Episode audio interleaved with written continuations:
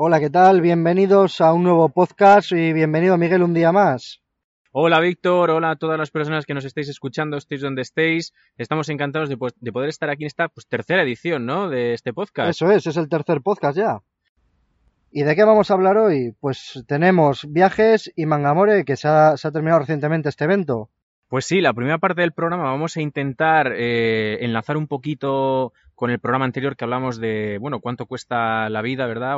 Y viajar en Japón, hablamos de precios y tal, porque hemos recibido un email muy interesante de un tal Jordi de Barcelona, al que, bueno, Víctor, agradecemos enormemente que nos haya molestado mandarnos este email, pues contándonos un poquito su historia cuando estuvo viviendo en Japón durante unas semanas. Creo que era que estaba haciendo, estudiando artes marciales, ¿verdad? Eso es, entrenando en un dojo tradicional en Kioto y desde luego es una experiencia muy interesante y, y, ha querido compartir, igual que con nosotros, con todos vosotros, su experiencia. Pues sí, Víctor, como bien dices, una experiencia realmente interesante porque no hay muchas personas que viajen a Japón para realizar eh, artes marciales en algún dojo tradicional. La verdad es que es una maravilla que, que, hayamos podido recibir información de alguien de primera mano, por eso Jordi te agradecemos enormemente de nuevo que te hayas molestado mandarnos este email. Y ya dentro del mismo hay que comentar una serie de puntos que, bueno, que nos ha, nos ha escrito y que nos han llamado bastante la atención.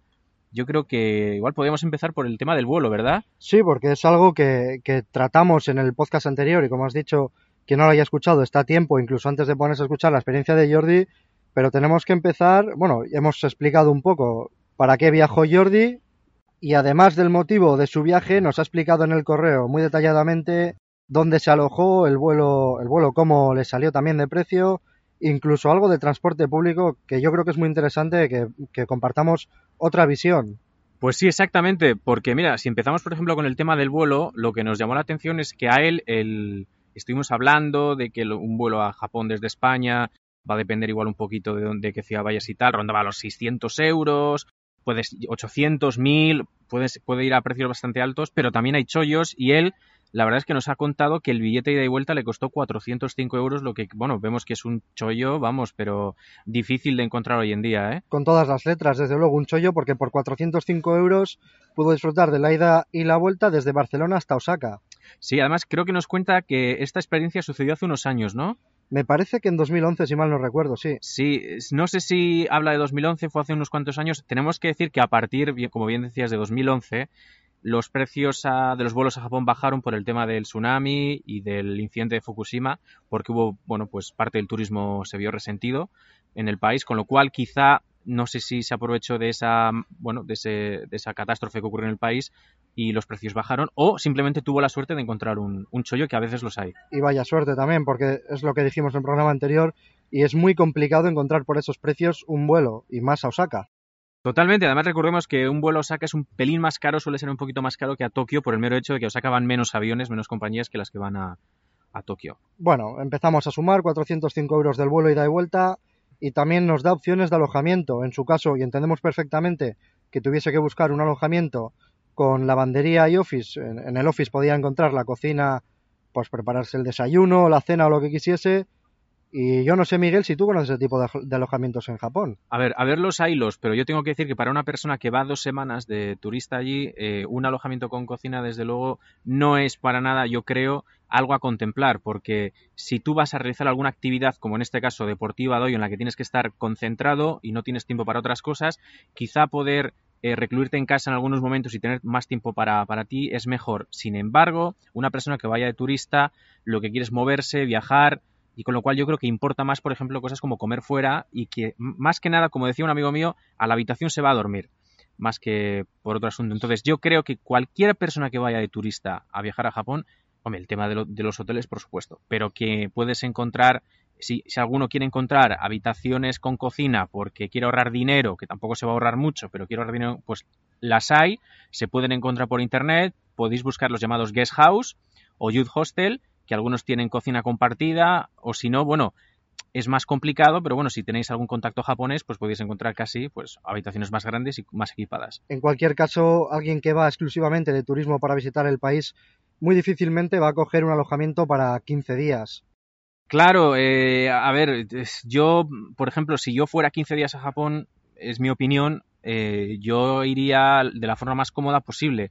Y yo digo que yo no volvería a casa hasta la noche, con lo cual que hubiese cocina o no en, un, en, mi casa no me importaría. Ahora bien, yo entiendo que hay gente que puede que no tenga suficiente dinero o presupuesto y prefiera tener una cocina, pero es que en Japón, debo, lo vuelvo a decir, que ya hablamos en el otro programa, por favor, si no lo habéis oído, escuchadlo, que hablamos de comida, el precio de la comida es muy barato, muy barato, entonces por unos simples días comiendo fuera no vas a gastar mucho dinero. Bueno, entonces, Víctor y bueno, oyentes que nos estáis escuchando, no estamos diciendo que no recomendamos este tipo de alojamiento. La, experiencia que ha tenido esta persona en Japón es totalmente distinta, creemos, de la que puede tener un turista normal, porque él iba, digamos, a estudiar o, iba a realizar una actividad que necesitaba concentración y no se planteaba, yo creo, eh, quizá ir a otras ciudades a, hacer simplemente de turista. Por eso creemos particularmente que si tú te vas a tienes pensado moverte por otras ciudades cercanas que estén a una hora o dos horas de tren, pues comer fuera casi va a ser ley, porque no vas a volver al hotel a comer. Entonces, bueno, que hay guest house, que pueden rondar unos, puede haber, puedes encontrar por un mes de alojamiento por 600 euros, 400 euros, 800, 1000 euros, dependiendo de dónde estés, que a ver los ailos, que tienen cocina, eh, baño y que, bueno, todos ponerse a buscar y que es muy fácil de encontrar y desde luego la experiencia que, ha compartido Jordi con nosotros es algo bastante poco común. Entonces sí entendemos que este tipo de alojamiento se adapta a sus necesidades, desde luego. Bueno, Miguel, y dejando a un lado el alojamiento, creo que vamos a pasar a otro de los puntos que tratamos en el podcast anterior y es el transporte. Pues sí, aquí Jordi nos hace eh, bueno, pues un comentario bastante interesante, ya que creo que él estuvo alojado en Kioto puede ser que estuvo alojado en Kioto. En Kioto, eso es. Pues él nos comenta que desde el aeropuerto de Osaka, que supongo que se refiere al aeropuerto Kansai, que es el que está en una isla flotante, digamos, artificial, yo creo que está unos, debe estar unos 20-30 kilómetros de la ciudad de Osaka. Hay trenes, hay autobuses, y él nos habla de un autobús en especial que se llama Yasaka y que por un precio de 30 euros te lleva, bueno, le llevó creo que directamente hasta, hasta casi el lugar donde, se, donde residía. Sí, claro, esto es una opción, eh, como nos ha comentado él, si viajas en grupo.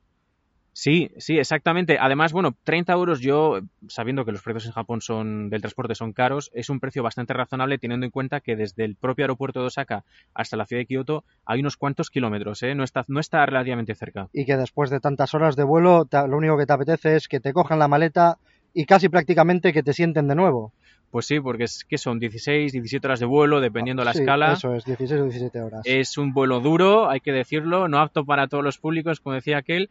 Y yo creo que cuando llegas, pues yo tengo la experiencia de haber ido en tren, creo que era la línea, la línea Nankai, creo que se llama, que es la que conecta el aeropuerto con la ciudad de Osaka, y tardaba alrededor de pues una hora, hora y pico, y creo que costaba unos 15 euros más o menos. Estamos hablando de la ciudad de Osaka, ¿eh? no de Kioto. O sea que aún así, una vez llegado a Osaka, habría que volver a coger otra línea para poder ir hasta, hasta Kioto, con lo cual el precio pues tampoco está muy alejado de, esos 30 euros. Bueno, y una vez en Kioto también nos da otra de las opciones que comentamos algo muy por encima en el programa anterior y es los bonos de, de transporte para un mismo día, por ejemplo de autobús en este caso.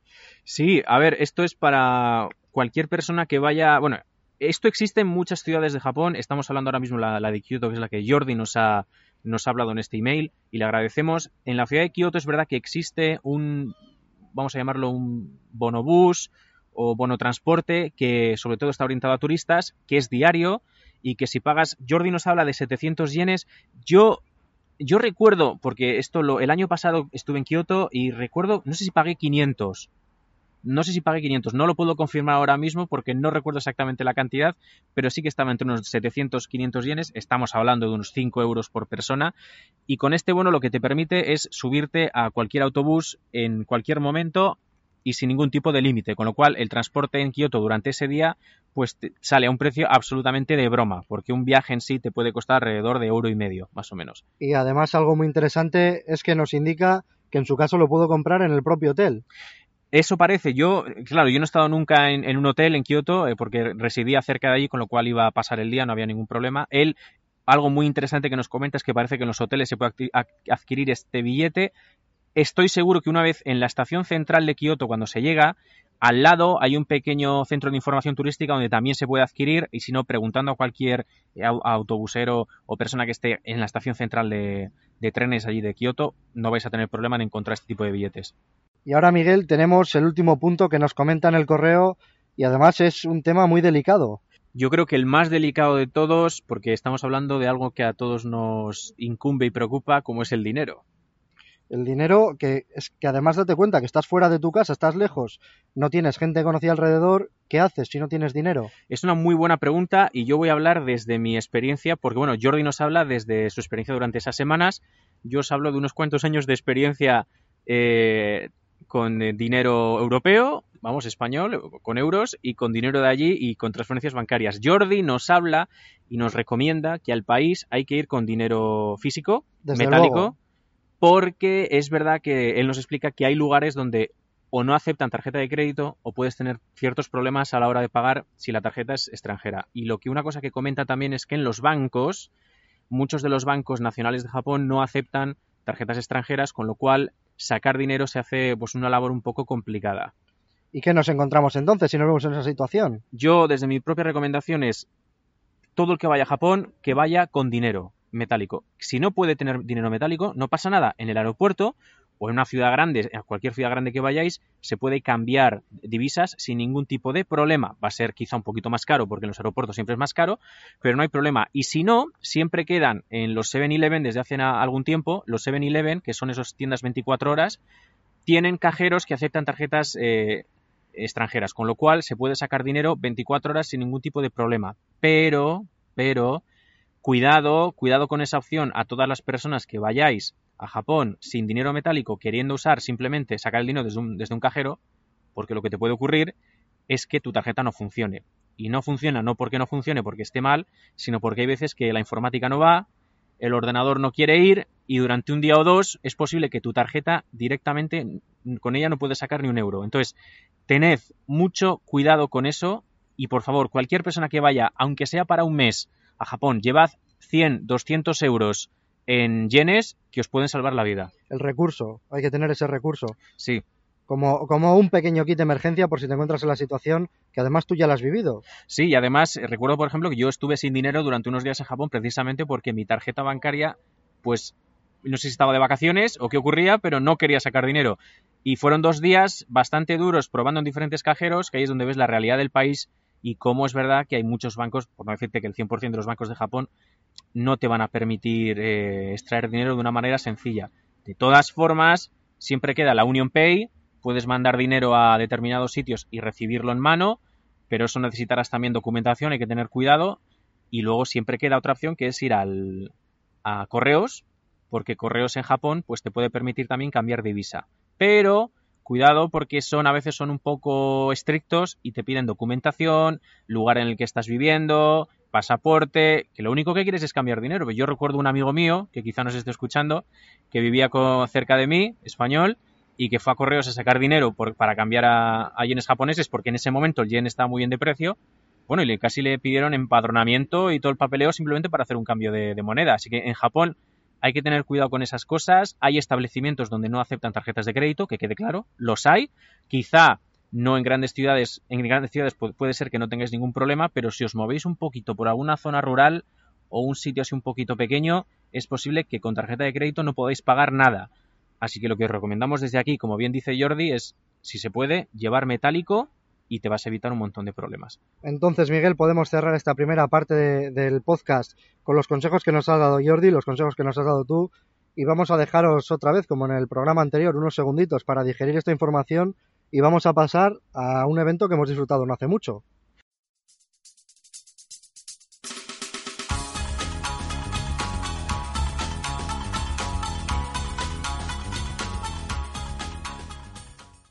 Bienvenidos de nuevo al podcast, por si alguno se había levantado de la silla, y vamos a comenzar con la segunda parte del programa. Tenemos, como hemos dicho, un evento al que hemos asistido no hace mucho, Mangamore. Pues sí, Mangamore fue el 7, 8 y 9 de octubre de, este año, que ha sido, han sido tres días duros, que estuvimos dando el callo, ¿verdad? Eh, todo el día, desde que abrían hasta que cerraban. Y bueno, nos ha dejado un sabor de boca buenísimo. Ha sido esta décima edición, ¿verdad? Creo décima edición. Décima edición ha habido una gran cantidad de actividades. Yo he de decir, particularmente ha sido mi primera experiencia allí. Después de 10 años, han tenido que pasar 10 años para que por fin vaya allí.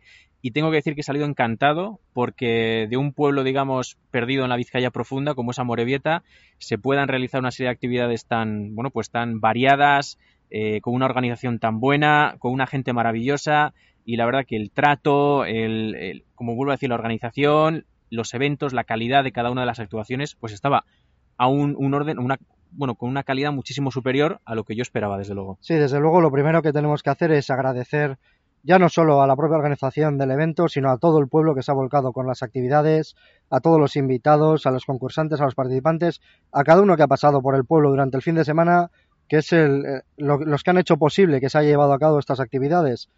Y creo, Miguel, que lo mejor que, por lo que podemos empezar es una visión general del evento. Pues sí, exactamente. Yo creo que para quien no conozca este tipo de celebraciones, bueno, en esta especial la de Mangamore, es un evento que está directamente eh, relacionado, que está dedicado a la cultura japonesa en sí, no solamente al manga, al anime, el cosplay, ¿verdad? Que al final es lo que suele imperar en este tipo de, bueno, pues de lugares. Pero en este caso, eh, yo por lo menos he visto, pues que por parte de la organización ha habido una serie de actividades relacionadas con cultura japonesa como puede, como puede haber sido, por ejemplo, el, bueno, una actuación de kodo, que es ese instrumento japonés de cuerda, como hubo, por ejemplo, la visita maravillosa de, bueno, de Shimaguchi, ¿verdad? Del, del bueno, del que ha sido... Del grupo Kamui, quieres del grupo Kamui, exactamente, sí, que ha sido un grupo increíble que hace Samurai Artist, ¿verdad? Eso es. Que es un grupo que tú les ves en directo y ves peleas samurai, cómo manejan la espada. Yo nunca había visto esto antes en, en, en, un evento y me parece que es maravilloso. Desde luego hay que destacar la importancia que le da Mangamore a, a, este tipo de actividades, porque al final nos traen un poco del Japón más tradicional y nos lo mezclan con algo que, que vemos, como decimos, en todos los eventos, el típico concurso de cosplay y el típico concurso de karaoke, los de baile incluso, pero está muy bien que nos podamos encontrar actividades que nos trasladen a un Japón más clásico. Pues sí, Totalmente. Además, tengo que destacar, por ejemplo, que me sorprendió que había actividades, pues casi para todas las edades, bueno, y gratuitas. Y todos los públicos, sí, desde luego. O sea, que la sí. verdad es que había desde, bueno, yo tengo que decir que rememoré mis años mozos eh, jugando unos pocos minutos al, a las recreativas arcade que había, que había unas cuantas recreativas que, bueno, como decía aquel, que quitaban el sentido, con unos juegos antiguos maravillosos que yo creo que cualquier persona con un poco de edad que nos escuche está imaginando ya. Había también incluso pruebas a otro tipo de videoconsolas, había actividades relacionadas con talleres también, de, de, un montón de cosas, y la verdad es que salí encantado. Sí, lo que está claro es que el que va a Mangamore, si no hace algo es porque no quiere, porque opciones tiene para todo.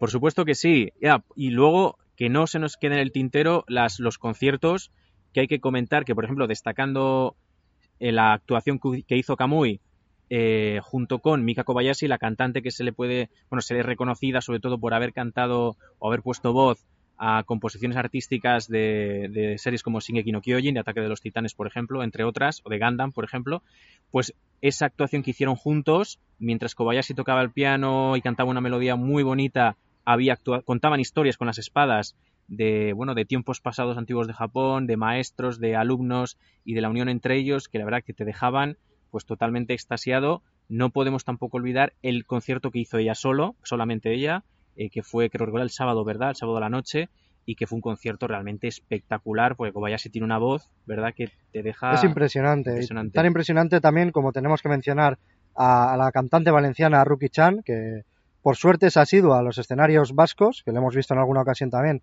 la hemos podido disfrutar en Bilbao y de nuevo otra vez en Amorebieta y sabemos que va a estar otra vez más en Barcelona y es desde luego una cantante que hay que ver y disfrutar cada vez que se puede. Pues sí, es que es un placer escucharla porque como ella muy pocas, quiero decir que hay ahora mismo a nivel nacional una persona que se dedique a, a, en este mundillo de bueno pues de la del bueno de la del idol podemos decir sí exactamente del idol que llaman los japoneses del idol y que sea de nuestro país y que además lo haga también y que bueno y tenga el reconocimiento que tiene fuera de España incluso. Exactamente, la verdad es que es, es, un placer que no me extraña que se cuenten en muchas ediciones de este país, de este tipo de, de eventos, se cuente con ella, porque además es que es, vamos, es, es, un referente. Lo da todo en el escenario, de bueno, eso no hay duda. No hay ninguna duda. Y también lo da todo Momochi. Bueno, Momochi, Momochi DJ. El gran descubrimiento, podríamos decir. Eh, eh, Víctor, estábamos sorprendidos porque yo, tenemos que reconocer que yo, desde luego, no conocía a esta, bueno, DJ, cantante, compone también, es un poco, hay un, un, mix. Podríamos decir una animadora en general. Pues sí, una animadora y creo que se hace llamar ella misma la primera anime idol, creo que se creo llama. Creo que sí, que, que era algo así. Sí, porque es claro, eh, intentar describirla un poco sin ver fotos de ella es un poco, es, es un poco difícil, pero bueno, para cualquier persona que esté ahora mismo, eh, si tiene el ordenador a mano, por favor, que escriba en, en Google que escriba eh, Minami Momochi, tal como suena, y va a ver, bueno, pues una señorita con una cabeza está caracterizada precisamente de, de, un personaje que puede ser de anime. Exactamente, es que parece que estás viendo Sí, y lo que más me llamó la atención no solamente su caracterización, sino sus gestos, su manera de hablar, la manera de, de moverse en el escenario cuando estaba pinchando. quiero decir que tú estás viendo un personaje de anime. Está profundamente metida en su papel. Absolutamente, la verdad es que a mí me llamó muchísimo la atención y bueno, tuvimos la mala suerte al final, pues de entre una cosa y otra, porque había miles de eventos, muchas, muchas cosas que, cubrir. No pudimos realizar una entrevista, fue una pena, quizá para la próxima vez. Pero tenemos que decir que fue una gran sorpresa y vamos, yo creo, o creemos particularmente que debería estar en otros eventos de, manga o de anime o de cosplay de, sí, España. Yo creo que es algo que todo el mundo que tenga la oportunidad también, por lo menos una vez en la vida, lo tiene que ver, porque es algo curioso, cuanto menos. Algo curioso y único. Y único. Y ya que has mencionado la entrevista que no pudimos hacer a, Momochi DJ, sí tenemos que decir que, pudimos disfrutar de otros grandes invitados japoneses. Desgraciadamente a nacionales no pudimos pillarle por banda tampoco, ¿verdad? Es decir, nos quedamos con las ganas de muchos, además de Momochi, también Ruki-chan, que no pudimos entrevistar. Cierto. Pero dentro de lo que hemos podido hacer y, abarcar ese fin de semana, os hemos dejado en YouTube, en nuestro canal de InfoJapan, si buscáis por ahí en YouTube InfoJapan, imagino que alguno de tantos saldrá y disfrutaréis de algunas entrevistas que consideramos también necesarias, necesarias que tenéis que verlas por encima de cualquier cosa. Pues así es. Eh, bueno, en nuestro blog subimos, bueno, tuvimos la suerte de poder entrevistar primero a Shimaguchi, que es el coreógrafo de películas, por ejemplo, como Kill Bill, aparte, por supuesto, de fundador y ser, digamos, el jefazo del grupo Kamui, de que, vamos, os, eh, os, ahora mismo os decimos que si podéis busquéis actuaciones de ellos en YouTube porque os vais a quedar alucinados. De hecho, en nuestro propio canal pueden ver un par de ellas que hemos subido.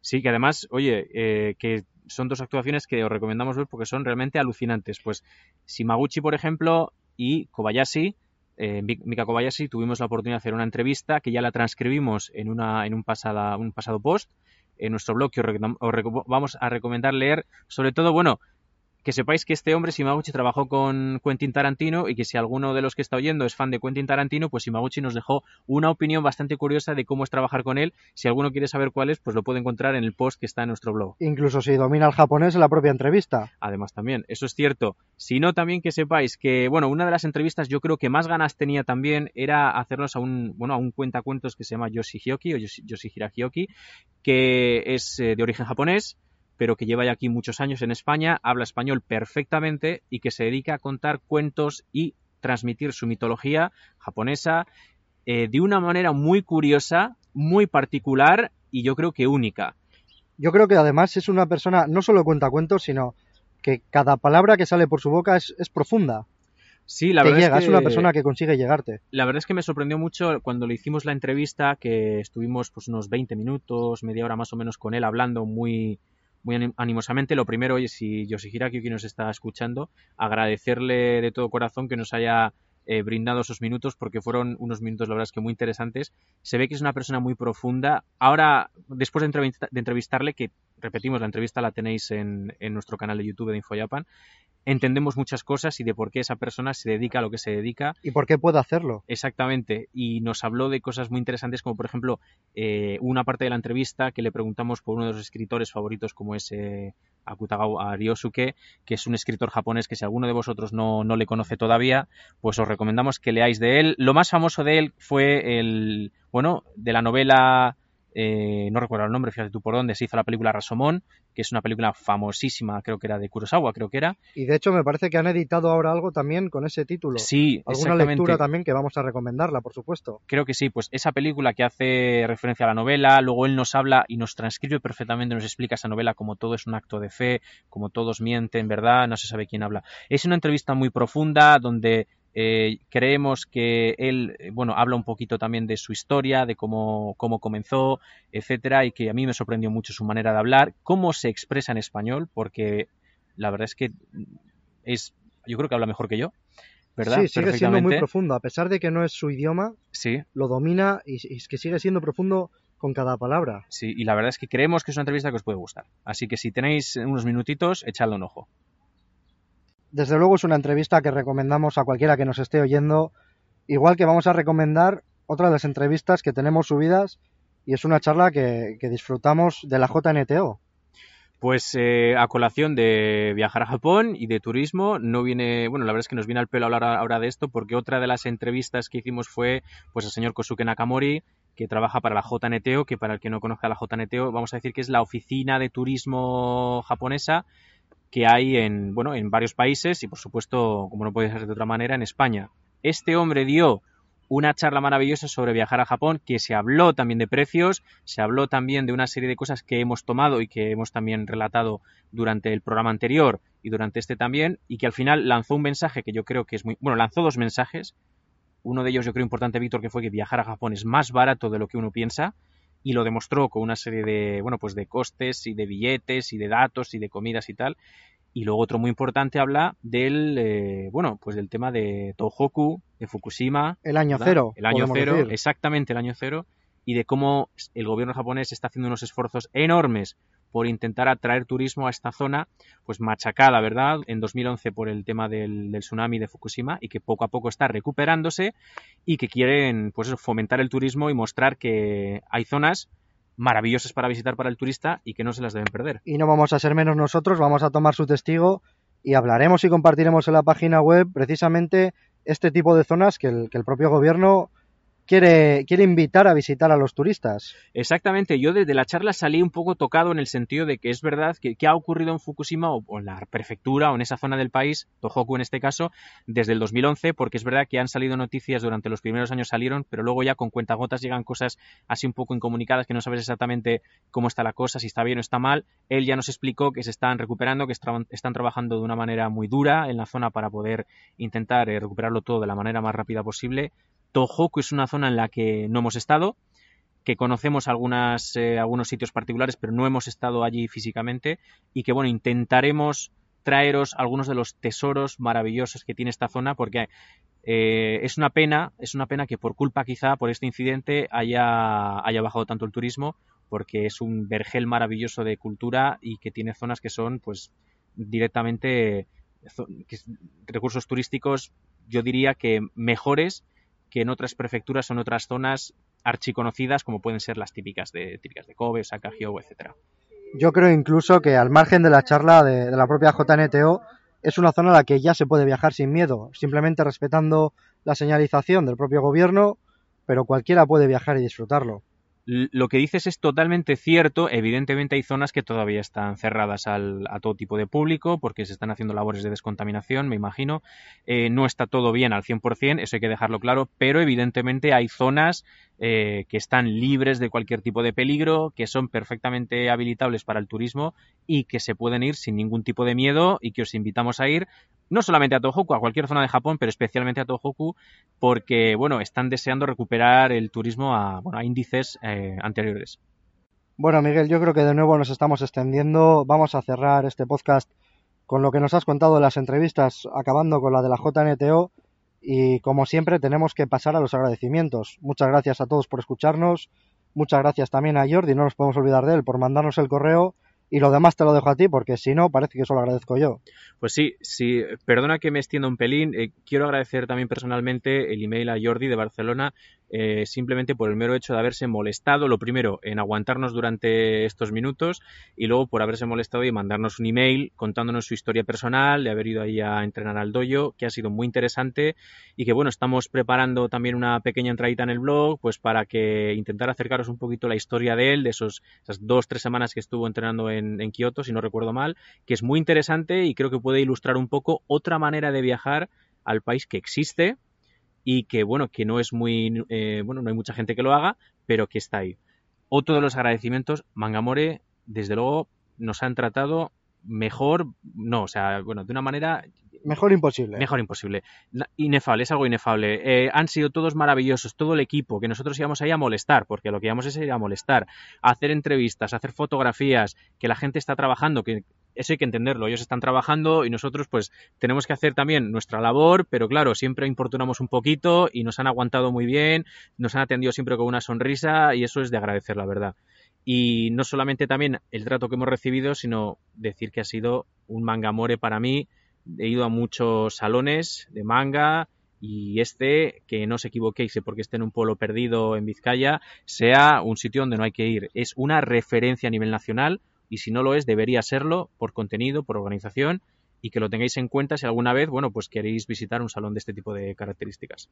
Bueno, pues entonces creo que con esto podemos despedirnos definitivamente de los pocos que de momento nos escuchan, pero que estamos muy agradecidos. Claro, a mí no importa que seáis dos o doscientos, si nos escucháis y os gusta lo que hacemos, ya estamos contentos. Así que muchas gracias a todos, nos veremos próximamente en un nuevo podcast, nos podéis seguir en la página web, en Twitter, en Facebook, Instagram, en todos los sitios que podamos molestar, como dice Miguel, vamos a estar. Sí, donde podamos molestar, vamos a estar siempre con cariño, pero ahí estaremos. Muchas gracias a todos y nos vemos en el próximo podcast. Gracias, hasta luego.